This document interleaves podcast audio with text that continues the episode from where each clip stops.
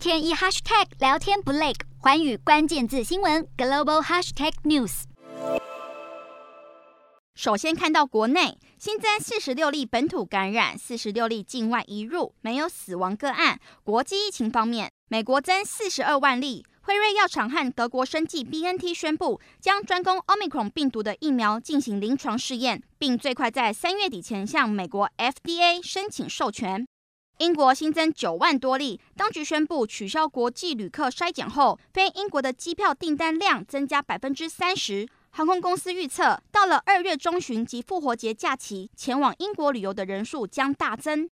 法国确诊数首次突破五十万大关，另外统计当天超过三万人因染疫而住院，创二零二零年十一月以来新高。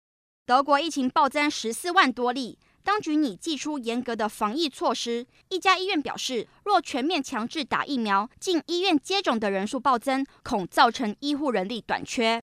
日本确诊数破六万多例，再次创下历史新高。而当局为防疫，已三度追加预算，导致负债超过资产六百五十五兆日元。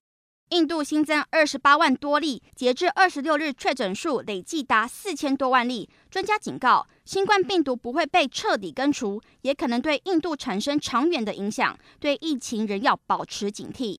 南韩新增一万三千多例，当局宣布二十六日起投入 Omicron 病毒应对机制，将防疫重点集中至高风险族群，PCR 筛检的实施范围限定密切接触者及六十岁以上长者。